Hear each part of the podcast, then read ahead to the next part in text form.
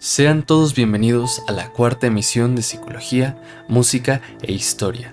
Como lo prometido es deuda, hoy volamos desde China hasta la República Checa para hablar sobre Gustav Mahler. Estamos escuchando el primer movimiento de la Sinfonía número 1 en Re mayor, Titán, arreglada para dos pianos por Bruno Walter e interpretado por Prague Piano Duo.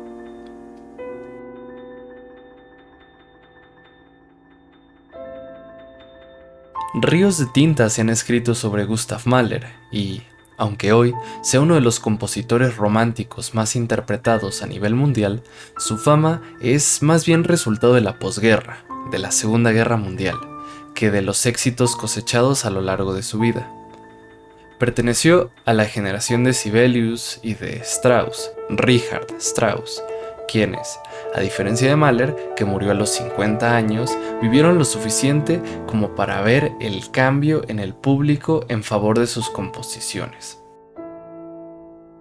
Para este episodio me estoy basando principalmente en el primer volumen de Donald Mitchell sobre la vida de Mahler, por lo que fuentes diferentes pueden tener información similar o directamente contradictoria a la presentada, sobre todo en la línea del tiempo de la juventud de Mahler. Gustav Mahler nació en Kalicht, Bohemia, dentro del Imperio Austrohúngaro, hoy República Checa, el 7 de julio de 1860, aunque a los tres meses su familia se mudó a Jihalva. Mahler nació en el seno de una familia en condiciones bastante precarias, atrapado entre conflictos territoriales por nacer en un imperio que estaba por desmoronarse sociales al ser un judío con costumbres alemanas, lo que lo alejaba aún de los judíos checos y familiares. A la vez que el antisemitismo lo perseguía a lo largo de su vida. Llegó a decir, soy tres veces indigente, por ser bohemio entre los austriacos, por ser un austriaco entre los alemanes y por ser un judío en el mundo, en cualquier lugar un extraño, nunca bienvenido.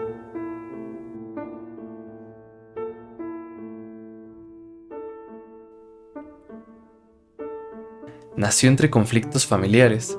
Fue el segundo hijo de 14, de los que solo 6 sobrevivieron la infancia, en una familia judía. Era bastante cercano a su hermano mayor, por lo que le afectó mucho su muerte, causada por un accidente sin especificar. Su madre se casó prácticamente obligada con su padre, y no se amaban, por lo que ese matrimonio fue un infierno. Su padre deseaba escalar socialmente y convertirse en un intelectual a pesar de sus orígenes pobres. Bernard era 10 años mayor que Marie y se sentía inferior a ella, ya que ella venía de una familia de mayor clase social y tenían discusiones que escalaban de tono rápidamente muy seguido. Alma Mahler, la viuda de Gustav, llegó a decir que el matrimonio fue infeliz desde el primer día, Mary sufrió torturas interminables como consecuencia de la brutalidad de Bernard, quien iba detrás de cualquier empleada de la taberna, dominaba a su esposa y azotaba a sus hijos. Se abandonaba su temperamento cada vez que podía. Agregó también que jamás escuchó a Gustav decir nada positivo sobre su padre.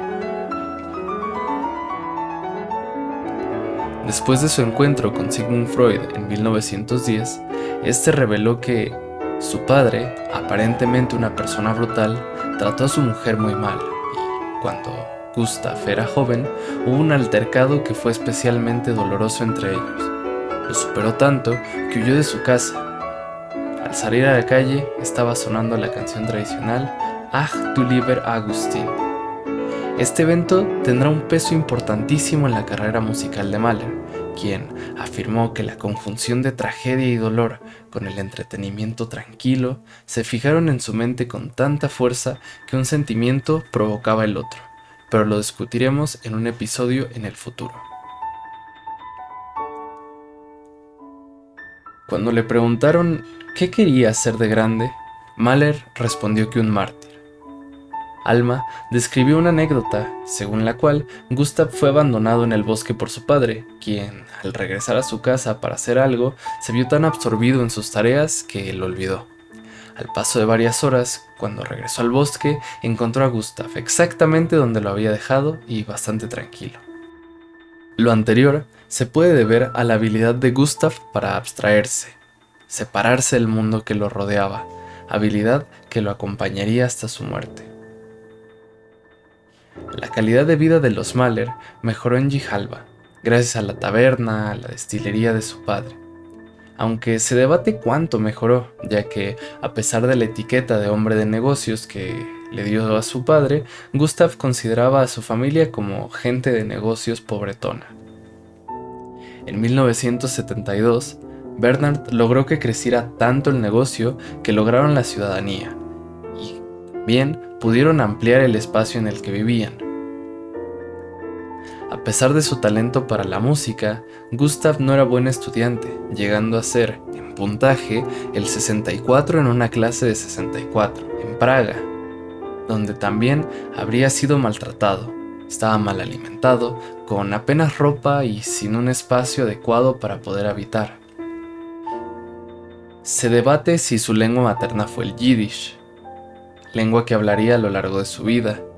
También parece que el checo puede haber sido esta lengua materna, aunque probablemente tuvo que conducirse en alemán en la mayoría de situaciones, debido a la mayoría alemana viviendo en su región y a su posterior mudanza a Viena. Otro evento que lo marcó de sobremanera fue la muerte de Ernst, otro de sus hermanos. Gustav se sentó junto a su cama por meses. Sobre esto dijo, inventaba toda clase de cuentos de hadas para él, sobre gigantes y monstruos de las formas más terroríficas, con dos cabezas y cuatro brazos que hacían las peores fechorías. Cuando dejaron de ser impresionantes, les daba más brazos y hasta cien cabezas, y, si ni así lograba satisfacer su imaginación, les daba miles o incluso millones de miembros. Ernst murió el 13 de abril de 1875. Solo la música lograba mover a Gustav, quien, fuera de ella, era más bien callado, tímido y reservado. Los empleados alemanes, checos y eslavos cantaban bastante. En la plaza de la ciudad se tocaba música yiddish Dada la cercanía de su casa con las barracas, Mahler escuchaba una y otra vez a la banda militar ensayando. Tenía tres años, en la sinagoga, los feligreses cantaban al unísono un himno del sábado, a lo que Gustav gritó, ¡Silencio! Es horrible. Antes de empezar a cantar, Eitza Winkel Kasi, una canción que le gustaba mucho en esa época. A los cuatro años, podía tocar muchas canciones folclóricas en su concertina, una especie de acordeón pequeño. Entre los 5 y 6 años se dice que podía cantar cerca de 200 de estas canciones, y existe una anécdota en la que después de buscarlo por horas en la casa de sus abuelos, lo encontraron en el ático, tocando en el piano melodías reconocibles. A partir de ese momento, Bernard apoyó y catapultó a Gustav hacia su carrera musical. Gustav empezó a tomar clases de piano con Slacky, un contrabajista que probablemente pertenecía al grupo de música yiddish que mencioné anteriormente. A los seis años siguió con Herr Victorin, el Kapellmeister de Jihalba, y después con Brosch, un maestro de piano. Mahler también fue parte del coro de una iglesia, donde conoció la música de Bach, Händel y Mozart. A los ocho tomó a su primer alumno y a los 10 dio su primer recital de piano públicamente. El periódico local recuperó que el 13 de octubre de 1970 se paralizó la ciudad, ya que un niño de 9 años, hijo de un comerciante judío de apellido Mahler, se presentó por primera vez para tocar el piano frente a una gran audiencia. El éxito rotundo que alcanzó el virtuoso con la audiencia le hizo gran honor.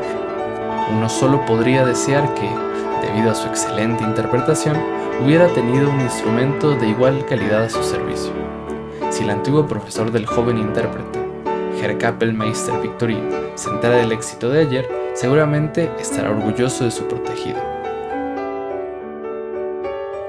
Gracias a lo anterior, Gustav empezó a ser altamente solicitado para tocar el piano, acompañar a distintos coros y tocar junto a Mila von Ott sus recitales de violín.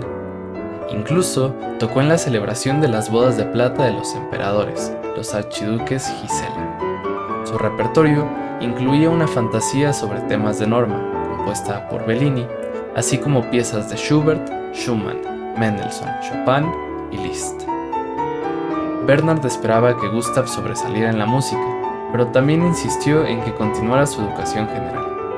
En 1870, Gustav fue enviado a Praga para estudiar. Cuando se descubrió que estaba siendo maltratado en la casa donde se hospedaba, su padre lo llevó de regreso.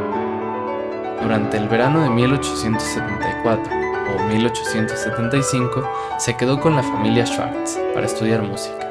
Ahí compondría su primera ópera, Ernst von Schaben. Solo se conserva una sección del libreto llamada Y eres tú, o Werner, quien debe ayudarme a conseguir esa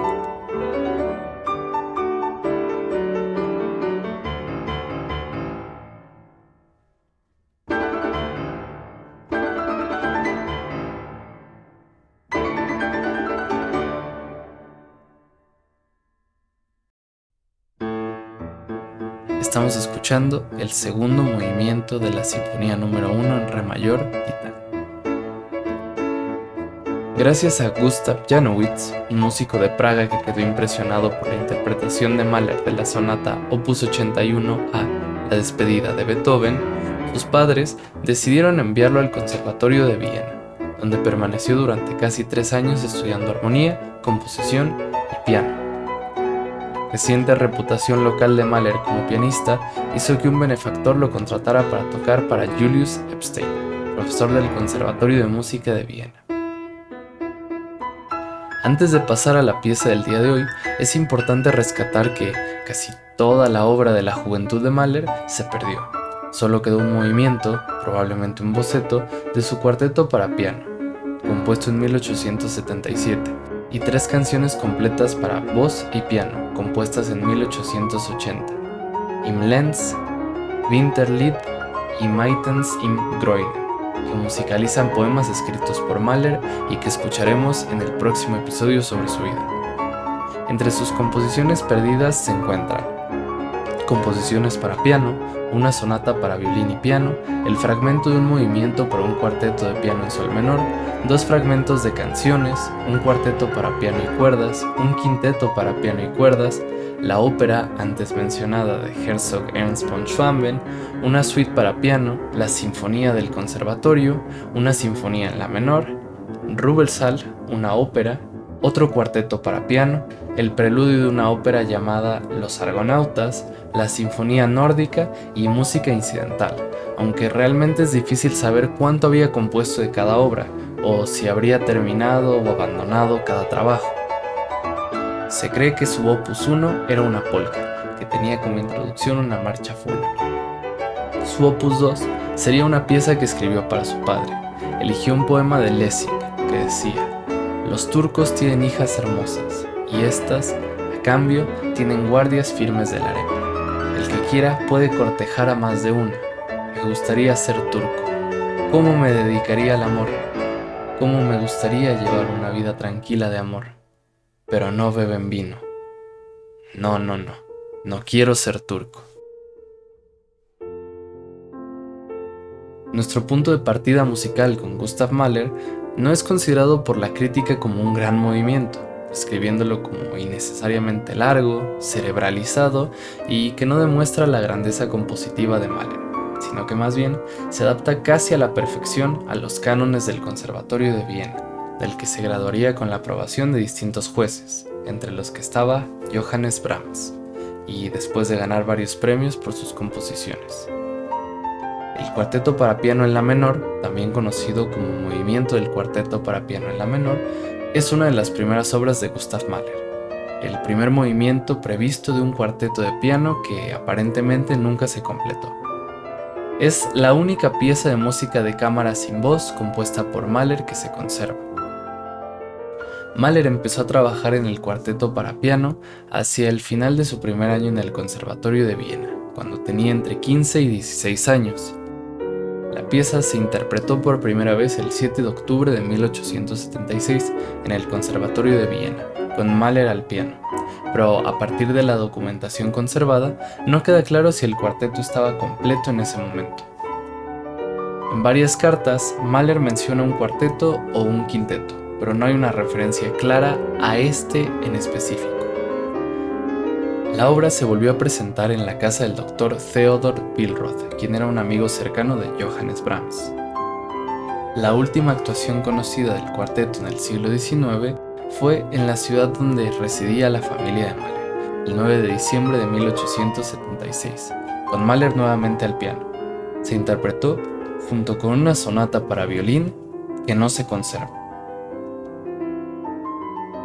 Parece que en algún momento Mahler quiso publicar el cuarteto, ya que el manuscrito superviviente, que incluye 24 compases de un boceto para el cuarteto de piano escrito en sol menor, lleva el sello de una editorial.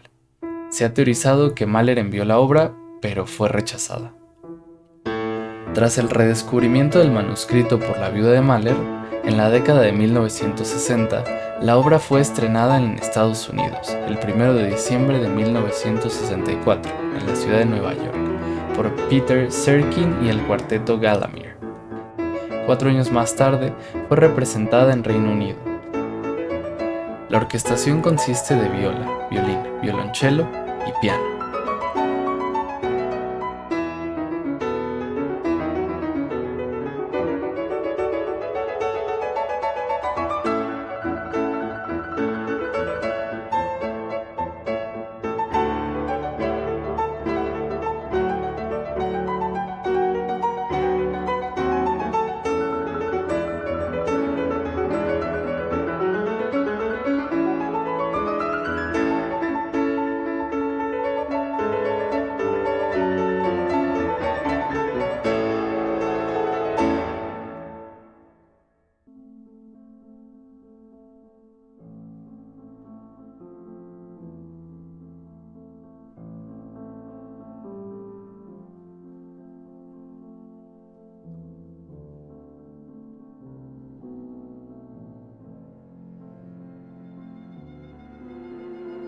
La guía de escucha es bastante sencilla, ya que el movimiento tiene dos temas principales.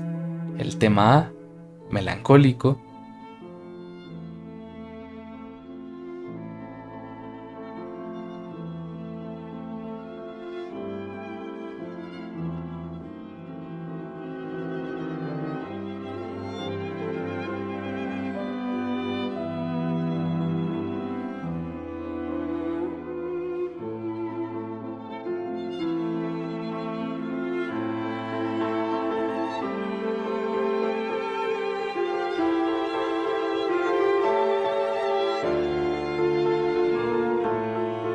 tema B, pasional y rapsódico.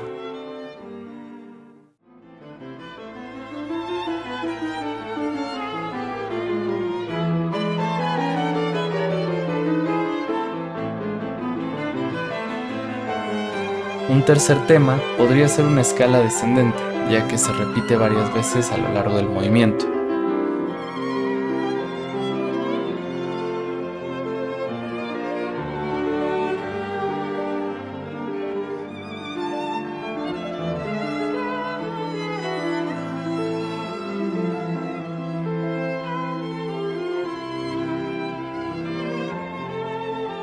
Dicho lo anterior, vamos a escucharlo completo y sin interrupciones. La versión es del cuarteto